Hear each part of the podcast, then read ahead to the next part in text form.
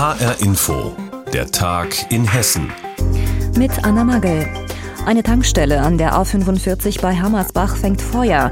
Zwei Menschen kommen dabei ums Leben. Dieser Vorfall stellt die Ermittler jetzt vor viele Fragen. Montagmittag, kurz nach 12 Uhr, soll eine Zapfsäule an der Tankstelle in Flammen aufgegangen sein. Augenzeugen haben auch von einer Explosion berichtet. Doch die genauen Umstände waren zunächst unklar. HR-Inforeporterin Marie-Kathrin Fromm hat sich vor Ort umgesehen und mit den Ermittlern gesprochen. Schwarze Rußspuren, überall liegen Metall- und Gummiteile, getränkt in Löschschaum. Mittendrin eine völlig zerstörte, verkohlte Zapfsäule. Daneben ein ausgebranntes Auto. Es liegt auf der Seite, direkt neben der Zapfsäule. Zwischen den Trümmern suchen Einsatzkräfte der Polizei und der Staatsanwaltschaft Hanau nach Spuren, um zu rekonstruieren, was an der Tankstelle Langenbergheim Ost an der A45 genau passiert ist. Zwei Menschen sind beim Brand in Hammersbach ums Leben gekommen. Bisher ist Folgendes bekannt, sagt Felix Geis, Sprecher des Polizeipräsidiums Südosthessen. Kurz nach 12 Uhr meldete ein Zeuge eine Explosion im Bereich der Zapfsäulen. Kurze Zeit später hat es dann dort auch im Bereich gebrannt. Stand jetzt haben zwei Autos in der Nähe der Zapfsäule gestanden, die dann auch vollständig ausgebrannt sind. Das zweite Auto steht einige Meter von der Zapfsäule entfernt, vor einer Gaststätte. Auch hier schwarzer Ruß an den weißen Wänden, eine Fensterscheibe ist zerborsten, es sind nur noch Splitter übrig. Nach den Löscharbeiten hat die Feuerwehr in den Trümmern die zwei Toten gefunden, sagt der Polizeisprecher. In einem Wagen, der nahe der Zapfsäule stand, wurde eine tote Person festgestellt. Eine weitere Person wurde in unmittelbarer Nähe der Zapfsäule aufgefunden. Wer die Opfer sind, ist noch nicht bekannt. Und auch ob sie den Brand vielleicht verursacht haben, eventuell gegen die Zapfsäule gefahren sind, muss noch ermittelt werden. Aber es gibt erste Hinweise, sagt Lisa Pohlmann von der Staatsanwaltschaft Hanau. Zum aktuellen Zeitpunkt wissen wir, dass zumindest ein Fahrzeug beteiligt war. Ein weiteres gegebenenfalls in Brand geraten ist. Auch das müssten wir aber jetzt erst weiter ermitteln. Die Polizei und ein Gutachter werten nun die Spuren aus den Trümmern aus, um endgültig zu klären, wie es zur Explosion kam.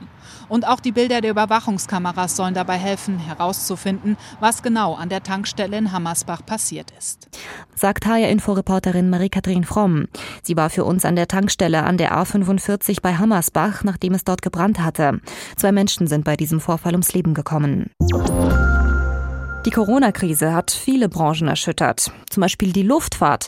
Die hatte vor Beginn der Pandemie noch richtig geboomt, doch dann gab es einen ordentlichen Dämpfer. Mehr noch, der Passagierverkehr ist quasi zum Stillstand gekommen durch Corona.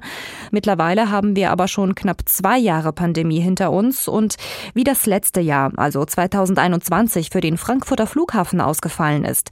Darüber haben wir vor dieser Sendung mit Roman Warschauer gesprochen aus der HR Wirtschaftsredaktion. Wir haben ihn gefragt, Roman, der Flughafenbetreiber Fraport hat ja jetzt in Frankfurt eine Bilanz gezogen. Wie genau sieht die aus?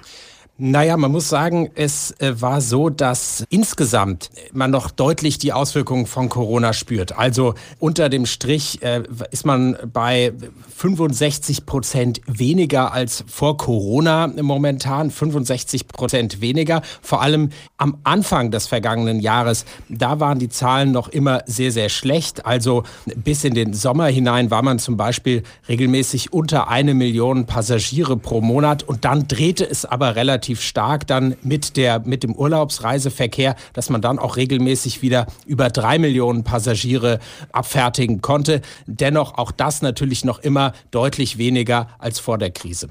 Nun ist aber Omikron auf dem Vormarsch und es gibt wieder Regelverschärfungen. Wie könnte sich denn das auf das Geschäft des Frankfurter Flughafens auswirken?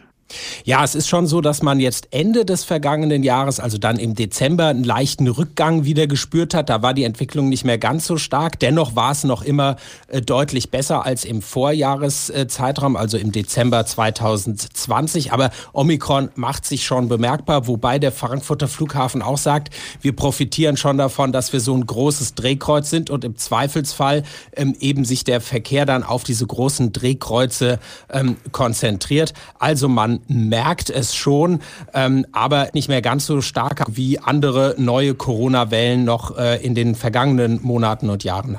Nun muss man aber auch sagen, dass die Corona-Pandemie dem Frankfurter Flughafen aber auch tatsächlich positive Zahlen beschert hat, nämlich im Frachtverkehr. Da dürfte Fraport doch sicherlich zufrieden sein, oder? Ja, das ist tatsächlich ein neues Rekordjahr gewesen. Das heißt, es wurden, wurde mehr Fracht abgefertigt im vergangenen Jahr als jemals zuvor. Und das ist schon bemerkenswert, ähm, wenn man bedenkt, dass zum Beispiel ja noch immer ähm, deutlich weniger Flugzeuge unterwegs sind. Auch Passagierflugzeuge haben ja in der Regel Fracht dabei und diese ganze Kapazität, die fällt weg. Dafür fliegen deutlich mehr reine Frachtflugzeuge. Ähm, dennoch ist weniger Kapazität im Markt und trotzdem hat man eben so ein neues Rekordjahr hingelegt. Ähm, und ähm, davon haben eben auch andere große Frachtstandorte profitiert in Deutschland, beispielsweise Leipzig oder auch Köln-Bonn. Wie ist der Frankfurter Flughafen durch das Pandemiejahr 2021 gekommen? Der Betreiber Fraport hat jetzt Bilanz gezogen und Infos dazu hatte Roman Warschauer aus der HR Wirtschaftsredaktion. Tja, und während es für den Frankfurter Flughafen bergauf geht, hat der Autohersteller VW sehr große Sorgen. Denn der Automarkt in China ist zusammengebrochen. Auch in Europa läuft das Geschäft nicht gut, denn es gibt erhebliche Lieferengpässe. Zum Beispiel fehlt es an speziellen Chips. Und im VW-Werk in Baunatal in Nordhessen ist daher Kurzarbeit angesagt. Die ist noch bis zum 30. März für die Mitarbeiter gesichert. Dann aber muss VW seine Probleme aus eigener Kraft lösen. Wir haben HR-Inforeporter Carsten Gulke vor dieser Sendung gefragt, was genau bedeutet das? Also wie gesagt, zurzeit Kurzarbeit im Baunataler Werk auf vollen Touren. Für die betroffenen Gewerke, wie zum Beispiel in der Getriebeproduktion, bedeutet das oftmals zwei Wochen Arbeiten und dann zwei Wochen Freizeit. Andere Bereiche beschäftigen ihre Mitarbeiter sogar nur zwei Tage in der Woche. Doch am 30. März ist damit erstmal Schluss. Dann läuft die staatliche Hilfe für die Kurzarbeit aus und das Werk kann frühestens nach drei Monaten erneut Kurzarbeitergeld für die Mitarbeiter beantragen. Der Chipmangel, auch in Baunatal, wird wohl aber nach Expertenmeinung durchaus noch bis Ende 2022 andauern und damit verbunden dann auch eine gedrosselte Produktion in Baunatal. Ist dieser Chipmangel eigentlich durch die Folgen der Corona-Pandemie entstanden oder gab es da andere Gründe? Ja, nicht nur. Es ist auch ein bisschen ein hausgemachtes Problem.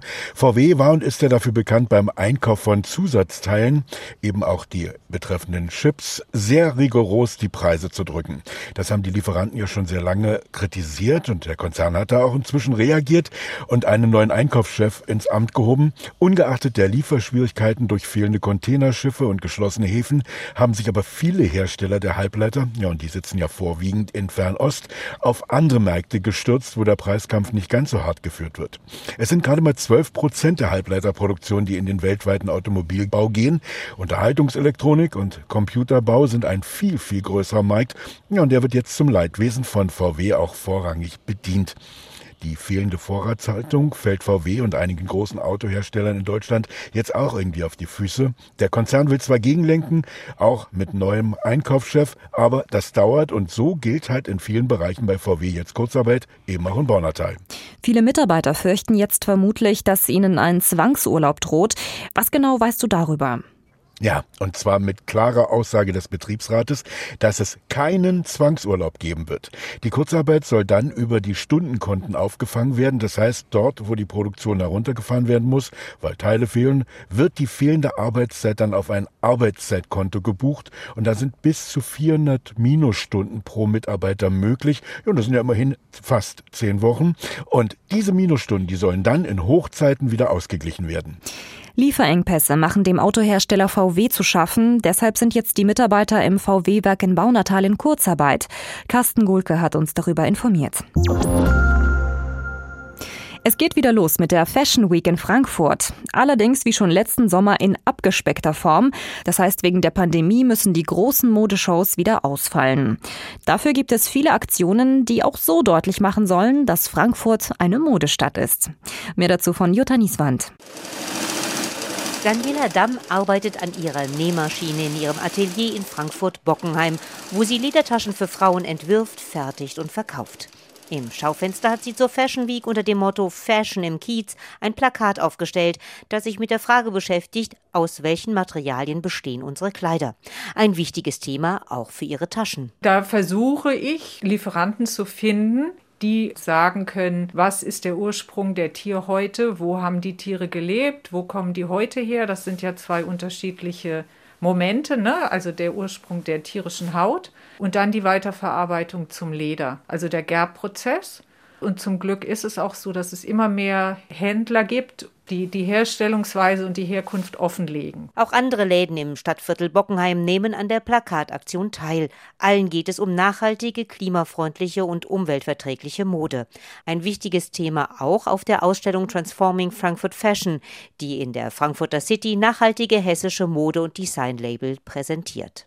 Mit dabei Katharina Funke aus Kronberg mit ihrem Label Limo. Das steht für Less is More, also weniger ist mehr. Sie produziert nur auf Bestellung und setzt auf Upcycling. Das heißt, sie schneidet aus Herrenhemden neue Kleider, wie das rosa Etui-Kleid, das sie auf der Ausstellung präsentiert. Upcycling äh, ist zum einen ein großes Thema, weil wir wahnsinnig viel Müll produzieren, gerade die Modebranche. Und zwar nicht nur, weil die Mode kurz getragen wird und schnell äh, weggeworfen wird, sondern weil viel auch überhaupt gar nicht verkauft wird. Und äh, ich arbeite einfach gern mit Material, das schon da ist, um einfach die Ressourcen zu schonen. Die Herrenhemden für ihre Modelle bekommt sie von Bekleidungsherstellern, die ihr ausrangiertes Material liefern. Sie freut sich jetzt, ihre Mode auf der Fashion Week zeigen zu können. So geht es auch Designerin Valerie Zilch vom Label The Paperback in Frankfurt. Sie zeigt bunte Taschen aus strapazierfähigem Papier, die sich sogar waschen lassen. Ganz wichtig ist, ähm, präsent zu sein, also auch gerade für auch kleinere Labels die Möglichkeit zu haben, eine Plattform zu haben, wo sie sich präsentieren können.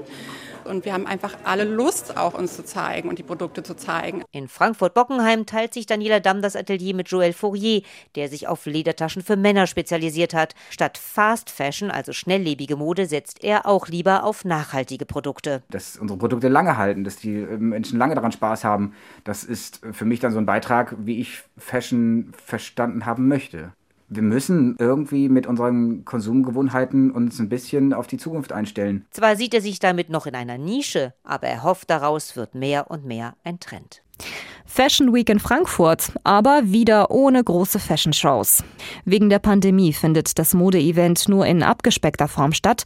Infos dazu hatte Jutta Nieswand aus der HR Wirtschaftsredaktion. Und das war der Tag in Hessen mit Anna Magel. Die Sendung gibt es auch als Podcast auf hrinforadio.de.